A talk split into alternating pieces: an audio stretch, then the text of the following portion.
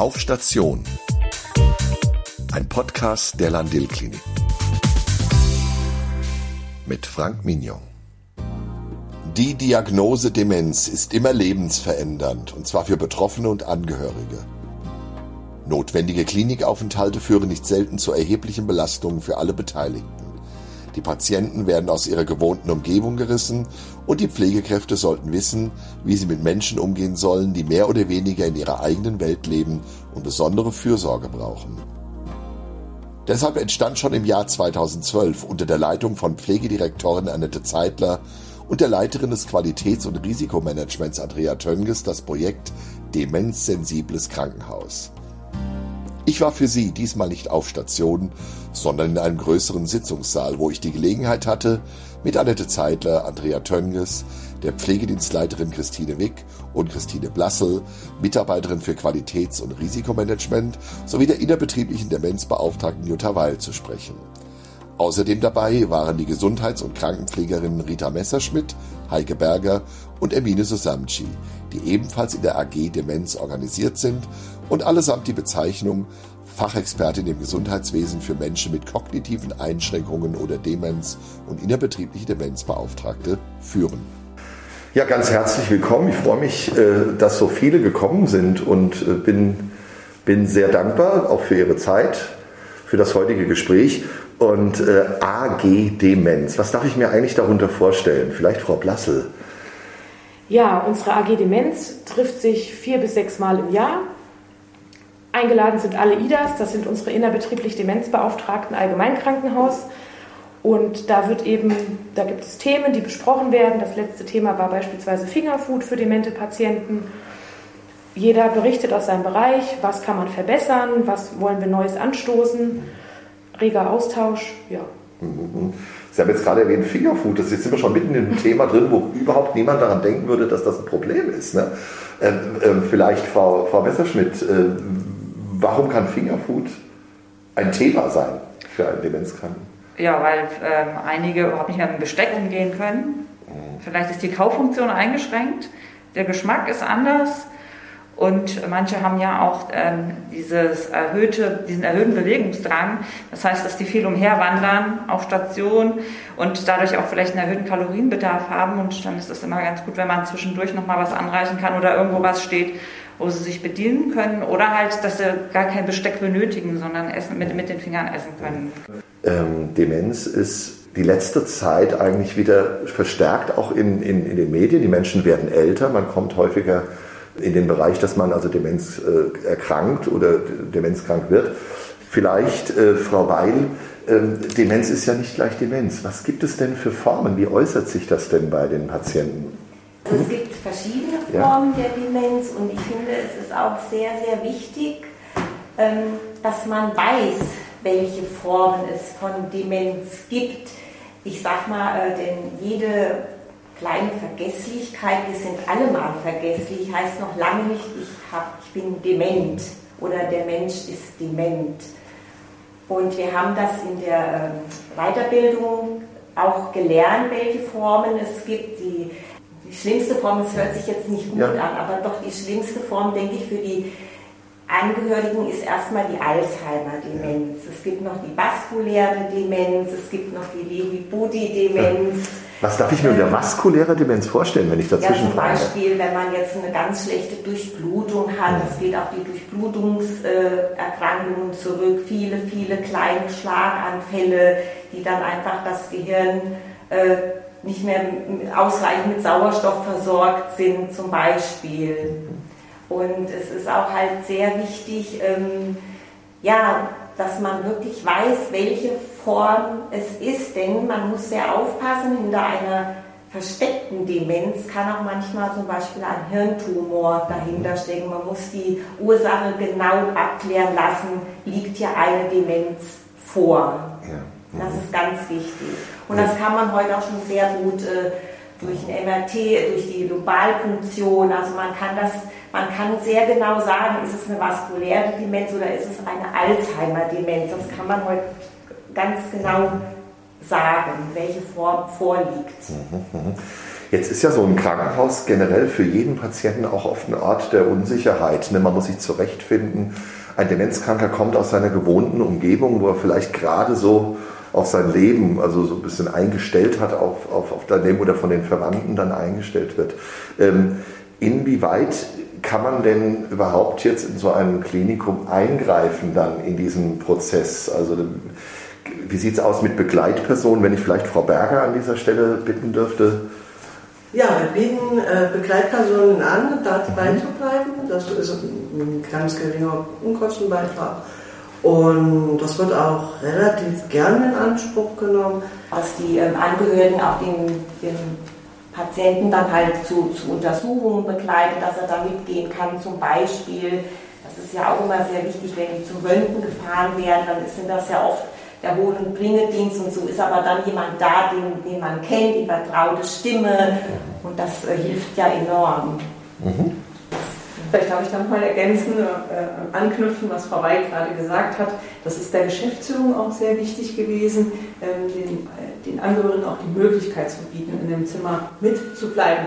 Sogar auch über Nacht, wenn sie ja. das wünschen. Ähm, und äh, das ist ja in einem Dreibettzimmer, wo drei Patienten liegen, gar nicht äh, drin. Ne? Deswegen hat die Geschäftsführung gesagt, das ist uns so wichtig, das Thema.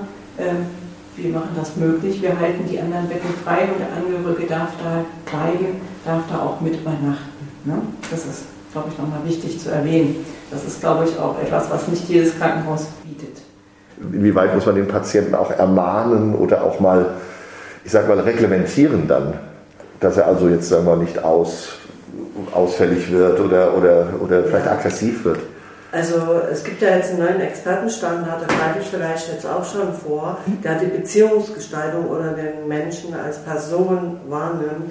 Und wenn wir uns auf den Patienten einlassen, dann können wir viele Konflikte, die wir nur sehen, beseitigen. Ja. Ja, VW, kein Patient ist wie der andere. Kann man denn sagen, was am häufigsten sozusagen für die Leute, die sich jetzt bei Ihnen mit dem Thema befassen, was ist so das, das Kernproblem oder was ist so die, der schwierigste Teil des Umgangs mit Demenzkranken? Also in dem Sinne gibt es kein Problem. Mhm. Ja, die Menschen leben, ich glaube, das wurde auch schon gesagt, eben in einer anderen Welt, wenn man das mal so sagen kann. Mhm. Ähm, wir sind gefordert darin, den Patienten so wahrzunehmen und eine, eine Verstehenshypothese aufzubauen. Also warum zum Beispiel ein Patient, ich sag mal, wegläuft. Heute, heißt es Hinlauftendenz. Ähm, für uns, aus unserer Sicht, laufen sie erstmal von der Station weg. Ja, und dann muss man verstehen, warum, wo wollen die hinlaufen? Ähm, und das ist so der Ansatz, den wir auch in dieser AG Demenz dann lernen, betrachten und die IDAS das auch an die Kollegen weitergeben. Anhand des Biografiebogens kann man vielleicht erkennen, warum läuft er irgendwo hin. Er will zum Bahnhof. Warum will er zum Bahnhof? Weil er vielleicht da mal gearbeitet hat und ähm, in seiner eigenen Vergangenheit noch lebt. Ja, also das ist zum Beispiel ein Phänomen, was wir hier kennen. Dann gibt es das Phänomen, dass er unruhig ist. Warum ist er unruhig? Ja, weil er nichts aus der gewohnten Umgebung hat. Ähm, dann müssen wir verstehen, vielleicht braucht er irgendwas aus der Umgebung, was ihm hilft, ähm, sich wohlzufühlen. Also sei es ein Bild, äh, sei es ein Stofftier, sei es eine Puppe, also sowas als Beispiel. Also wir haben so einen Werkzeugkoffer, äh, wo wir sagen, da kann man, äh, kann man sich ähm, heran bedienen.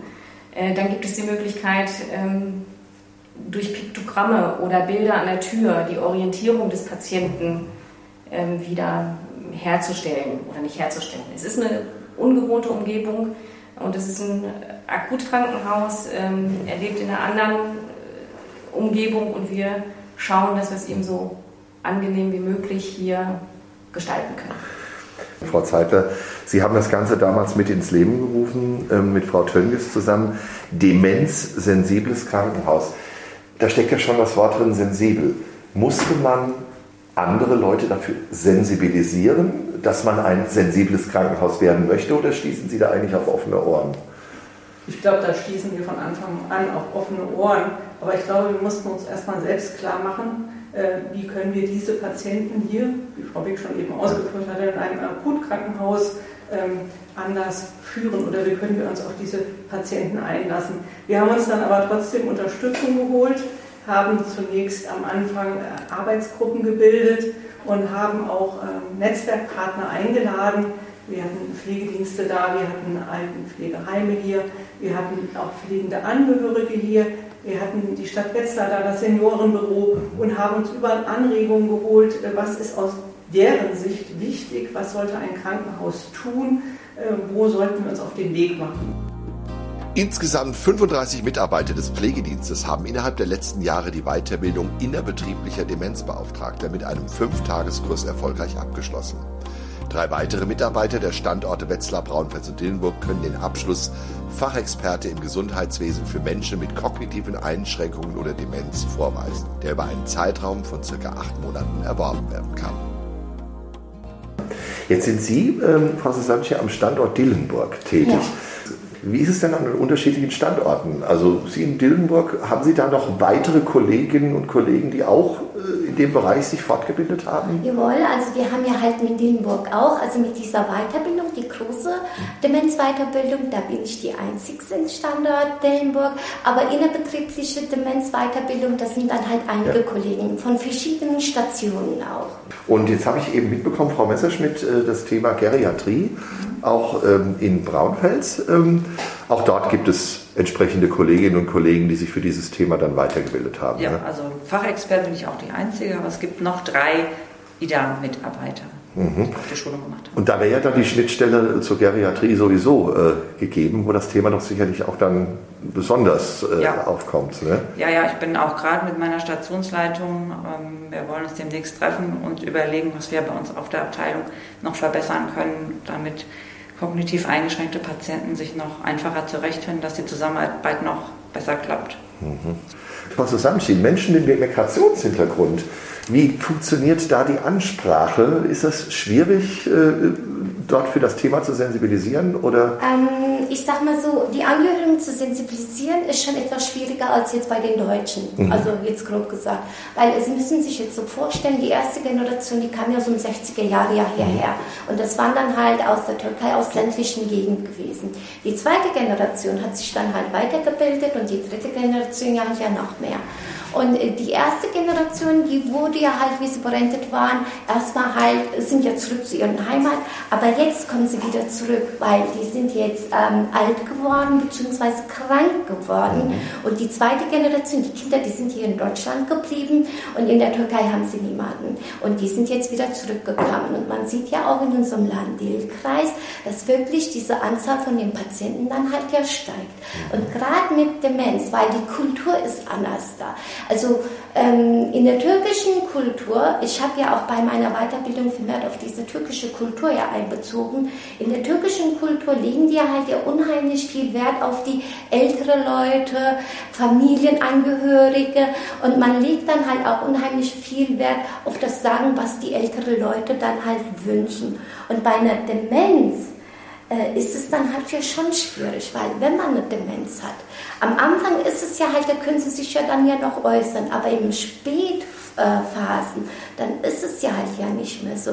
Und da haben die Angehörigen das größte Problem, wie sie damit umgehen können. Mhm. Weil äh, die erste Generation hat auch keine Vorsorgevollmacht. Also die sind ja da auch nicht spezialisiert. Das ist ja mhm. nochmal ein zweites Problem, was wir auf Stationen haben. Weil wenn wir die Angehörigen ansprechen und sagen, was wünschen sie sich denn, wie soll es dann weitergehen, da werden wir oft angesprochen und gefragt, was meinen sie denn? Und gerade ich als Türkin, also was heißt Türkin, ich habe zwar ja die deutsche Staatsbürgerschaft, aber trotzdem, meine Wurzeln kommen ja aus der Türkei, werde ich so oft angesprochen, auch manchmal privat angesprochen, wie ich dann halt da rangehen würde, was ich tun würde. Weil die brauchen dann halt immer so eine Impult. Die Angehörigen von Demenzkranken. Man sagt ja oft bei Krankheiten, die Angehörigen leiden mit. Ne? Bei vielen anderen, bei psychischen Erkrankungen hat man es ja auch bei Depressionen oder ähnlichem. Welche Rolle spielen denn die Angehörigen? Wir haben gerade gehört, es geht auch darum, um äh, eventuell eine Patientenverfügung zu haben. Welche Rolle spielen die Angehörigen und wie wichtig sind die? Also die Angehörigen spielen eine große Rolle, ähm, weil die uns nämlich sagen können, wenn der Patient sich nicht mehr selber äußern kann, die, diese, also der hilft uns, diese Verstehenshypothese aufzubauen. Wir haben jetzt beispielsweise auch, das ist auch in der AG Demenz entstanden, den Biografiebogen auf die Homepage gesetzt. Das heißt, wenn ein Patient geplant kommt oder auch notfallmäßig, kann man den Angehörigen den Biografiebogen geben, ausgedruckt oder auch schon Hinweis vor, Station, vor dem stationären Aufenthalt. Er ist auf der Homepage zu finden und da sind einfach Fragen wie besondere Gewohnheiten, zum Beispiel Schlafgewohnheiten oder Frühstücksgewohnheiten. Es hilft immens auf den Stationen, wenn man beispielsweise weiß, dass der 85-jährige demente Patient morgens zu Hause immer den ersten Kaffee im Bett bekommt. Dann wissen wir auf Station, der kriegt seinen Kaffee im Bett und dann ist er gut führbar. Dann kann man mit ihm ins Bad gehen beispielsweise. Und das sind die Angehörigen, von denen können wir diese Info bekommen. Frau Wick, äh, gibt es Angehörige, die sich da auch vielleicht mal verweigern einer Mitarbeit, weil sie entweder die Krankheit negieren oder sagen, der ist einfach nur komisch jetzt oder sagen, er sei dement, aber ist es vielleicht gar nicht? So Konflikte erleben Sie die dann auch mit? Also ich habe die noch nicht erlebt. Die okay. Angehörigen, die sind sehr aufgeschlossen und die sind dankbar und froh, mhm. wenn wir die mit einbeziehen. Ähm, die machen sich eher anders, die machen sich Sorgen um den äh, Patient, der dann bei uns im Krankenhaus, also um den Angehörigen, dass er dann auch eine gute Versorgung hier bekommt.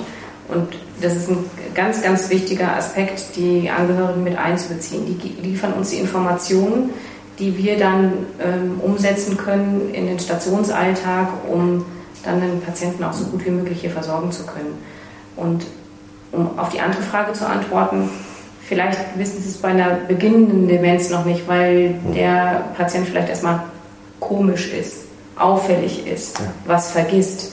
Das ist aber so typisch für, die, für den Beginn äh, bei einer Demenz, dass die Angehörigen das erst später wahrnehmen, wenn was Gravierendes passiert oder wenn die Diagnose ärztlicherseits gestellt ist. Und dann beginnt erstmal der Wandel für die, ja, dass sie dann in diese Funktion kommen des Schutzgebens, Aufpassens, äh, vielleicht auch erstmal Hilflosigkeit. Ähm, aber wenn die Diagnose schon besteht und der Patient kommt hierher, dann sind die ganz aufgeschlossen mhm. und eher dankbar, wenn wir sie mit einbeziehen. Wie geht es denn weiter? Was haben Sie für Wünsche, für Vorstellungen jetzt für Ihre Arbeitsgruppe, überhaupt für das Thema Demenz jetzt hier im Rahmen der Landil-Kliniken auch? Ähm, für uns ist es wichtig, dass wir auch jetzt durch die weitergebildeten äh, Kollegen die Sensibilität, was eben Frau Zeitler auch schon sagte, für die anderen Kollegen, ähm, dass wir die sensibilisieren können, ja, und dass sie das auch verstehen. Denn ein Akuthaus ist ja auch schnelllebig, es ist äh, nicht der Alltag, den ein Demenzkranker ja. kennt. Ähm, und wir wünschen uns, dass wir eben die Themen weiter vorbringen, dass wir unsere Werkzeugkoffer nutzen, die wir haben, dass ähm, dass wir es den Patienten hier so gut wie möglich machen. Und das, da steckt auch noch äh, ein bisschen Arbeit drin. Mhm. Frau Zeitler. Ich denke, ein großer Wunsch von uns allen ist, äh, dass wir nächstes Jahr den achten Demenzfachtag auch wieder veranstalten können. Das ist vielleicht auch noch eine Besonderheit, die wir hier erwähnen sollten. Äh, uns ist es gelungen, schon sieben durchzuführen. Jetzt unterbrochen äh, von der Pandemie war das nicht möglich. An diesen Fachtagen haben wir immer hochrangige Dozenten eingeladen zu verschiedensten Themen. Ähm, das findet auch außerhalb der Klinik statt, weil wir da immer ganz große Räume brauchen. Äh, beim letzten Fachtag waren über 240 Gäste anwesend. Da laden wir auch unsere Netzwerkpartner ein, wie Pflegedienste oder, oder Altenpflegeheime, ähm, auch interessierte Menschen aus der Beratung. Und äh, ich glaube, dieser Austausch ist für uns auch nochmal ganz wichtig äh, und dieses Netzwerk auch aufrechtzuerhalten. Und es ist, glaube ich, immer wieder toll für uns, ähm, äh, da mitzuwirken und das zu gestalten. Ja, wir haben uns natürlich auch überlegt, wie können wir denn die Demenzpatienten oder die an demenzerkrankten Patienten bei uns besser betreuen, äh, vor dem Hintergrund des ähm, ja, der personellen Situation im Bereich des Pflegedienstes, aber auch der korrespondierenden Bereiche. Und haben dann Kontakt mit den äh, Alzheimer-Gesellschaften hier im Landkreis aufgenommen. Und die Alzheimer-Gesellschaft kooperiert in diesem Zusammenhang jetzt auch mit uns und stellt Besuchsdienste zur Verfügung. Das sind speziell qualifizierte Mitarbeiterinnen und Mitarbeiter, die also hier ins Haus kommen und sich um diese Patienten kümmern, die auch Ideen haben, was sie mit diesen Patienten äh, machen können. Wir haben die speziell qualifiziert in Fragen der Hygiene und auch des Datenschutzes, weil das sind ja auch wichtige Themen vor dem Hintergrund eines Akutkrankenhauses.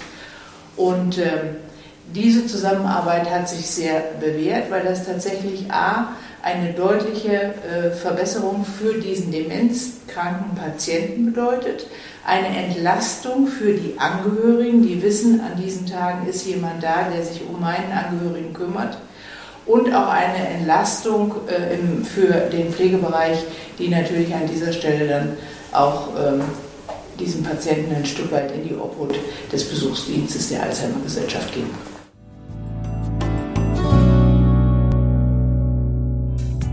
Vielen Dank für interessante Einblicke in die AG Demenz. Wir hören uns wieder demnächst auf Station. Ihr Frank Mignon.